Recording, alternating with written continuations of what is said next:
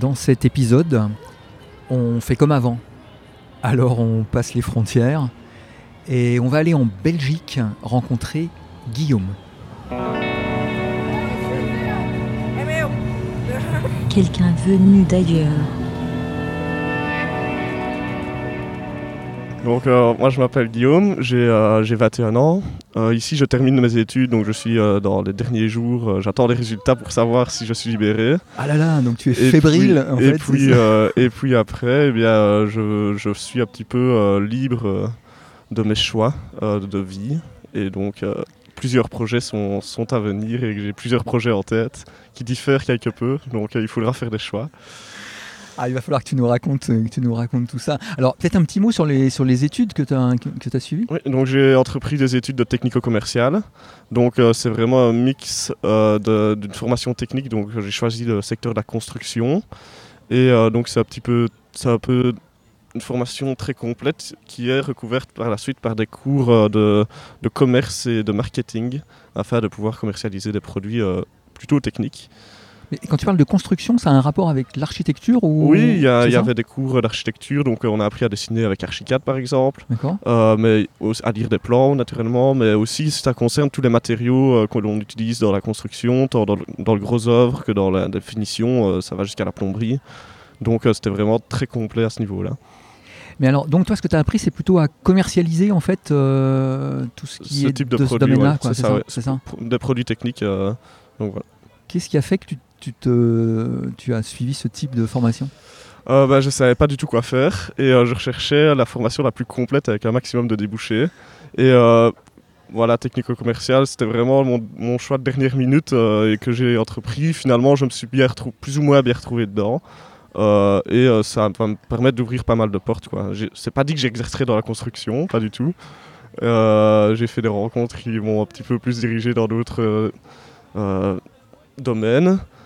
Il y avait également un programme qui m'intéressait pas mal, euh, qui permettait de voyager euh, lors de la dernière année, euh, au minimum un mois et voire même toute l'année. quoi. Donc tu as eu l'occasion effectivement de voyager dans le cadre de tes études. Oui, tout à fait. J'ai réussi à dégoter une entreprise belge qui voulait s'exporter au Myanmar et j'ai eu la chance de partir euh, 15 semaines au total au Myanmar. Alors, il faut que tu nous racontes un petit peu ça dans le, dans le, dans le détail. Qu'est-ce que tu as découvert? Comment ça s'est passé en arrivant au Myanmar, il y a un réel choc culturel, surtout étant donné que je n'avais jamais voyagé en Asie. Uh-huh. Et c'est un des pays les plus pauvres d'Asie du Sud-Est.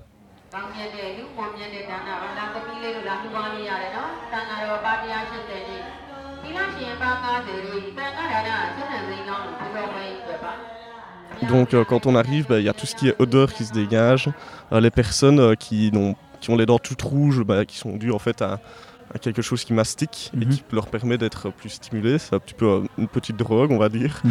euh, qui est tout à fait légale là-bas.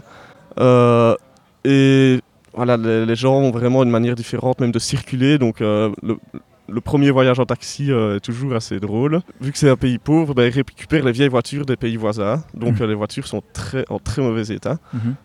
C'est souvent des voitures, des vieilles Toyota qui, qui ont 300, 350 000 km au compteur. Et euh, pre- la première petite chose qui m'a fait un petit, un petit peu rire, c'est qu'ils ont le volant à droite, mais ils roulent aussi à droite. Donc, ah oui. donc Ah. Parce qu'en fait, ils récupèrent des voitures des pays comme euh, en Thaïlande où ils roulent à Mhm. gauche, Mhm. euh, ou en Malaisie où ils roulent à gauche, euh, au Japon où ils roulent à gauche. Mhm. Et alors, bah, c'est tout à fait désorganisé, il n'y a pas vraiment de, de règles. et puis après, bah, moi, c'était ma première expérience de voyage seul, etc. Donc aussi la vie en auberge de jeunesse, enfin en hostel. Ouais. J'ai découvert ça au début, puis après, bah, j'ai cherché après un appartement, etc. Mhm. Et euh, au début, je voulais vraiment euh, rechercher à dormir chez, chez des locaux. Mais là-bas, le gouvernement interdit les, les personnes qui ont un visa touristique à loger chez- ailleurs que dans des hôtels et des, Ah et ouais. des organismes en fait, euh, Mhm. qui rapportent de l'argent dans le tourisme, quoi, dans le cadre Mhm. du tourisme.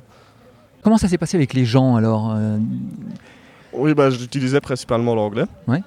Parce que le birman est très difficile à parler. Euh, Est-ce que bah, tu l'as, tu l'as appris un peu les, les mots de, de- de politesse, quoi, les, Ouais, ouais, les merci, bonjour, etc. ouais. Euh, après, les, les gens sont très aimables et ils sont très impressionnés de voir un Européen dans ce pays-là, euh, seul, jeune. Donc, il n'était pas rare qu'on m'arrête pour prendre une photo parce que en réalité, quelqu'un, un jeune m'a expliqué qu'il ne voyait les blancs que euh, à la TV. Ah, Donc on était un petit peu euh, des stars pour eux. ah, Et alors, bah, ils nous arrêtaient pour prendre des photos dans la rue. Ça, c'était assez drôle, quoi. Sinon, Donc moyen- tu n'es pas moyen- passé inaperçu en fait. Non, On- ça c'est difficile de passer inaperçu là-bas. Il n'y a pas énormément de, de touristes. Il y a beaucoup de, de backpackers, les, les personnes qui voyagent en sac à dos. Mhm. Euh, mais les- voilà, il n'y a pas beaucoup de monde qui s'arrête là juste pour une semaine de vacances. euh, Mhm. c'est toujours de l'aventure. quoi. Donc c'est aussi très chouette. Et alors là, donc tu travaillais, donc tu as eu, as eu l'occasion de travailler avec, avec, avec, les- avec les Birmans? Euh, non, en fait, je- j'effectuais ma mission seul. Oui. Euh, donc je faisais une étude de marché pour une entreprise belge. Mhm. Euh, donc comme je l'ai dit, qui voulait exporter leurs produits. Mhm. Et bah, il fallait que j'aille d'a- d'abord construire des, des listes d'entreprises, donc trouver toutes les informations, beaucoup de Mhm. recherches dans des bibliothèques, etc. Puis après, c'était prendre des rendez-vous et aller directement alors, aux entreprises et, avoir des rendez-vous comme ça. Mais je n'ai pas travaillé avec des collègues birmans. D'accord, d'accord. Mhm. Mais j'ai pu euh, en côtoyer lors de rendez-vous, etc. Ça. Et alors, est-ce que tu as pu te plonger un peu dans, dans, dans l'esprit en fait de Myanmar Euh, Est-ce que, est que tu vois des différences avec, euh, avec la façon dont toi tu fonctionnes, avec, ta, avec ton mode de pensée habituel? Oui, tout à fait. J'ai vécu avec beaucoup moins. Euh, donc Ouais. euh, au début, j'étais parti avec un sac assez conséquent. Puis j'ai compris que ça- la moitié de mes choses ne me servaient à rien. Et euh, que c'était beaucoup plus facile d'être euh, léger. Donc ça, c'était appris point de vue pratique. Et fait, oui, voilà, c'est ça. hein Et j'ai vu beaucoup de monde qui vivent avec très peu de choses et qui sont très heureux. Et alors, bah, ça, ici, maintenant, à mon retour en Belgique, bah, je suis beaucoup plus simpliste euh, dans, Ah. Bah, dans, dans tout ce que j'ai. Quoi. En fait, euh, j'ai beaucoup moins de choses. Donc ça t'a fait réfléchir sur ton, Oui, sur ton, ça- ton mode de vie euh, Ça, aussi ouais. ici en Oui, Belgique. ça, c'est clair. ouais, ouais. D'autres, choses encore? C'est principalement bouddhiste. Mhm, Euh, donc euh, c'est une culture très zen. Il n'y a personne qui s'énerve. Ah. J'ai jamais vu Oui. quelqu'un se disputer dans les rues, par exemple, alors que je, je me- je me promenais beaucoup. Les, voilà, c'est ça, les personnes très zen, très accueillantes, toujours pieds nus. Enfin, ça, c'est voilà. Il- On voit le matin les moines qui vont chercher du riz, euh, des enfin, chercher les offrandes. Mhm, C'est principalement du riz, évidemment, mhm. euh, fait par les, par les habitants. Et alors, tu as pu te, te déplacer un petit peu dans le, dans le pays? Toi, tu étais basé donc à, à, comment on dit, Yangon, Yangon, Rangoon, Yangon, hein, oui, Yangon. ça. Ouais. Euh, bah, J'avais un appartement à Yangon. Euh, Ouais. Maintenant, bah, pour les rendez-vous, j'ai dû pas mal voyager. Donc, euh, aller euh, sur, euh, dans la zone, euh, je vais pas dire qu'il y a un conflit parce que c'est assez loin de tous les conflits, mais c'est dans le même état. Euh, donc, c'est une zone où il y a très peu de touristes. Ça, c'était chouette. Il y avait qu'un hôtel euh, ou deux hôtels dans la ville où je suis allé à Phu. Ouais, Donc, c'est pas loin de la frontière du Bangladesh. ouais. Et, euh, et là, j'ai également, c'était vraiment une autre partie du voyage. euh, je suis resté seulement une semaine, mais j'ai vraiment découvert la vraie culture euh, du Myanmar. Ah, Dans un petit village, ouais, j'ai rencontré des, des jeunes qui essayent de pratiquer l'anglais, donc qui viennent t'accoster dans la rue C'est et ça, très euh, content de parler avec c'est toi. ça et euh, qui demandent hein, qu'est-ce que tu fais là euh, Ouais, ouais. tout seul euh, dans, cette- dans ce petit village perdu où il n'y a rien à faire au final et au final j'ai fait énormément de choses ouais. et euh, ça c'était également euh, très très enrichissant Quelqu'un venu d'ailleurs. Et alors, tu as pu euh, rentrer euh, sans trop de problèmes ou tu avais envie de rester euh, sur, pla- Ah, sur place ça fait, ça fait rêver de, de s'expatrier là-bas. Ouais, Maintenant, ouais. c'est, c'est, ce serait une belle opportunité de, de pouvoir aller travailler en Asie, mais Oui. maintenant, j'étais quand même content de rentrer aussi. D'accord. Euh, plus déçu que content, mais Ah oui nostalgique, on va dire. Ah oui, d'accord, d'accord, d'accord. Mais je repartirai pour sûr. Oui, oui. Et Donc, ça t'a donné envie d'aller voir peut-être un petit peu Oui, les autres, sûr. les autres pays J'avais déjà envie à la base. Oui, oui, mais, euh, mais, mais oui, c'est vrai que bah, j'ai, pu avoir une petite introduction de la Thaïlande parce que je suis allé deux fois à Bangkok. Ah oui, oui. Euh, et je suis également allé bah, juste à Kuala Lumpur en Malaisie. euh, Oui, oui. C'est des petites introductions pour d'autres pays et les cultures sont tout à fait différentes de pays en pays. Quoi.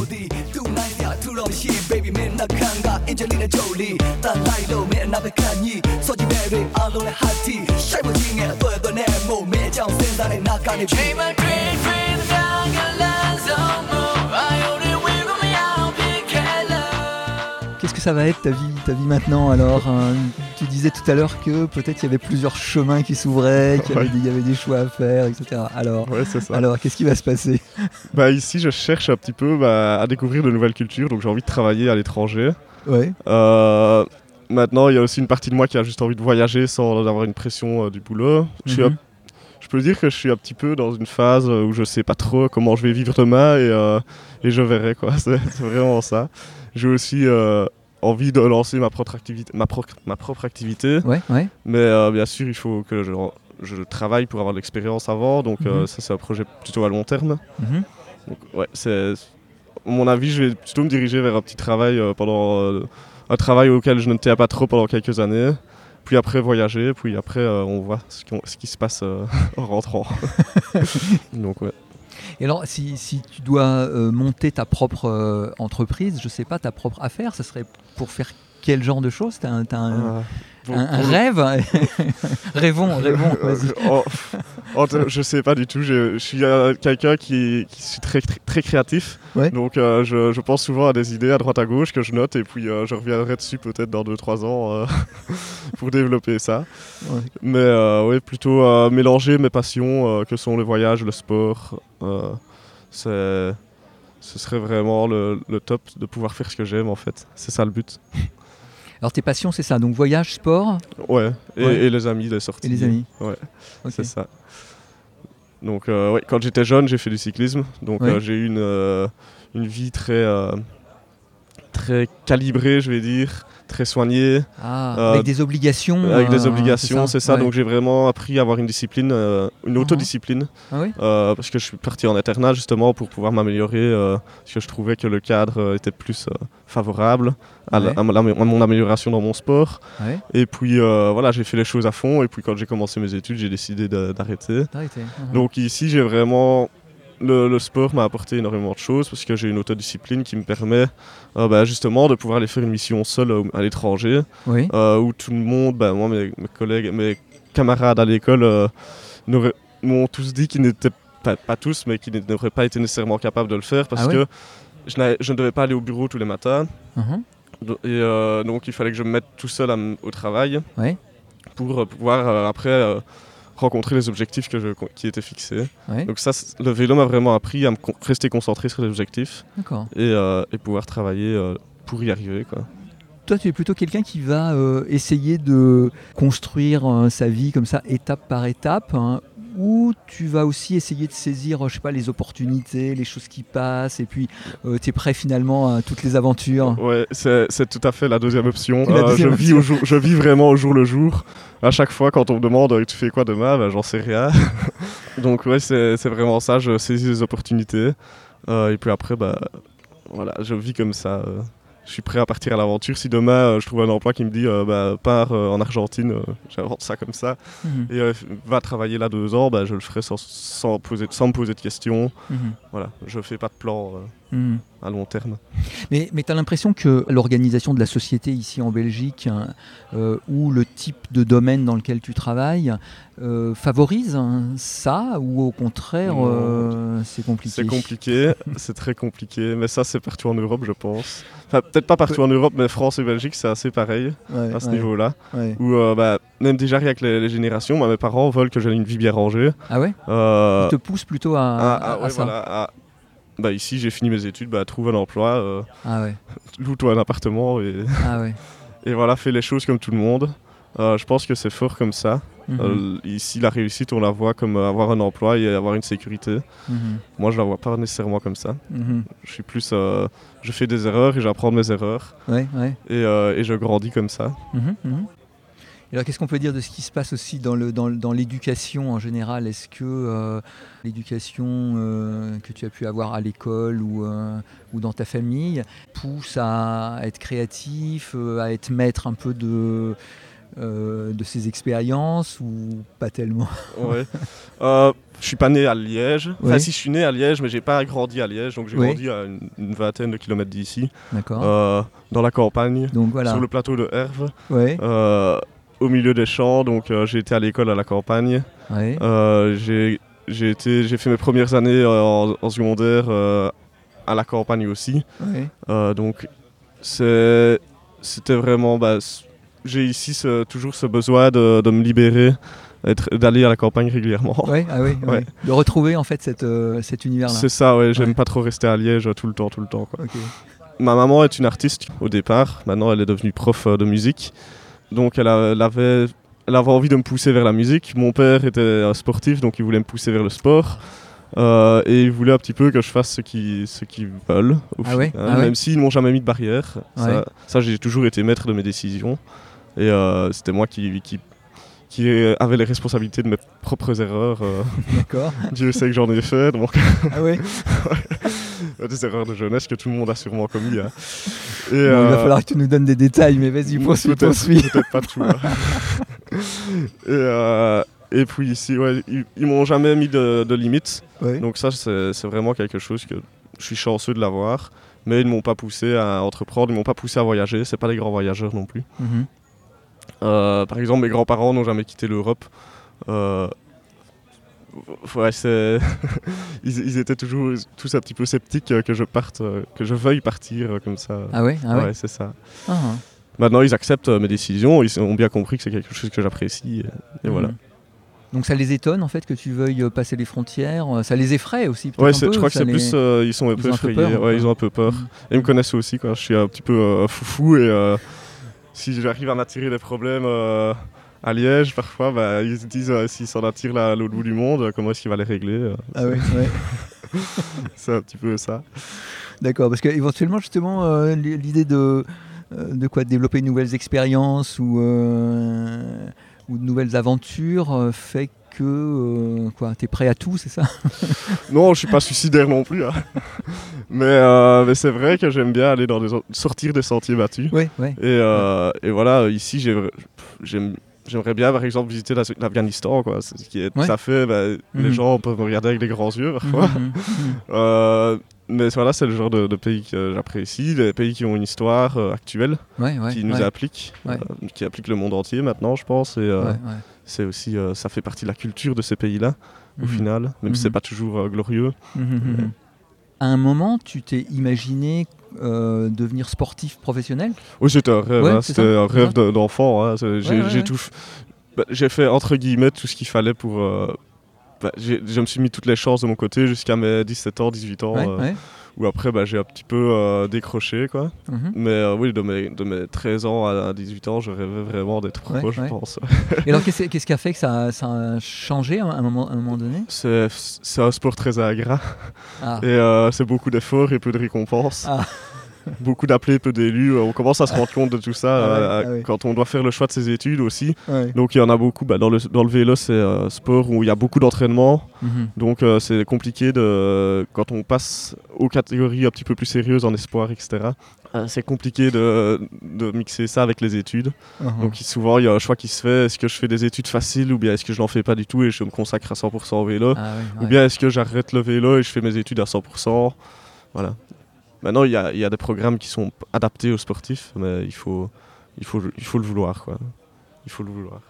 Et alors ça, c'est la, question des choix. Alors, comment, comment tu fais, toi, justement, pour, euh, pour, euh, pour choisir? Je, je sais pas trop. J'ai, parfois, bah, je dois demander des conseils à la famille, euh, aux amis, etc. Ouais, Et parfois, je, je me renferme tout à fait et je euh, n'écoute que moi. ouais, ouais. Euh, je- j'essaye de penser à ce que je veux, euh, ce que je veux faire dans, de ma Mhm. vie et puis, euh, et puis voilà. Mhm. Mais ça, c'est je facile. m'écoute, quoi. Est-ce que, les, les réponses, finalement, viennent facilement ou euh, tu doutes euh, tu, euh, Je suis pas quelqu'un qui, doute beaucoup. Maintenant, il y, a des- il y a des décisions que j'ai prises qui n'étaient pas nécessairement les bonnes non plus. que tu as, regretté ap- C'est après c'est ça, ouais, je sais pas vraiment donner d'exemple, mais. Mais ouais, voilà, c'est comme tout le monde, je pense. Il y a des décisions qui sont plus faciles à prendre que d'autres. Mais voilà, comme je dis, je n'aime pas trop savoir ce que je vais faire euh, de, de ma Ouais. vie. Enfin, je ne me mets pas dans des cases, je ne me mets pas de, de Ouais. barrières. J'essaye Ouais. de pas avoir trop d'attaches euh, à droite à gauche. Et, euh, et comme ça, bah, je, je suis maître de, de toutes mes décisions. Et alors ça, est-ce qu'on est qu'on peut faire ça assez facilement ici en Belgique, justement, échapper aux, aux cases hein, et aux étiquettes que les autres euh, veulent attribuer c'est- Oh, c'est compliqué parce que, comme je disais ici, euh, l'idéal pour moi serait que je trouve un travail, euh, que je travaille de deux ou trois ans puis après que je parte. Ouais. Mais Peut-être que dans deux ou trois ans, j'aurai une, une place, de, un poste dans un boulot que où j'ai finalement un confort, un Ouais. confort de vie que je n'aurais plus envie de quitter à ce moment-là. Et euh, je pense que ce confort de vie te fait rentrer dans une case. Donc on court après le confort. Mhm. Et une fois qu'on est dedans, on ne veut plus en sortir. Hmm. Et euh, donc je pense que si on veut échapper à ces cases, bah, il ne faut pas avoir peur d'être hors de sa zone de confort. I get the fever. Every time you cross my mind, I get the fever. Merci Guillaume alors pour cette, euh, pour cette conversation euh, Merci à toi. ici au soleil de, de- de Liège. Ouais.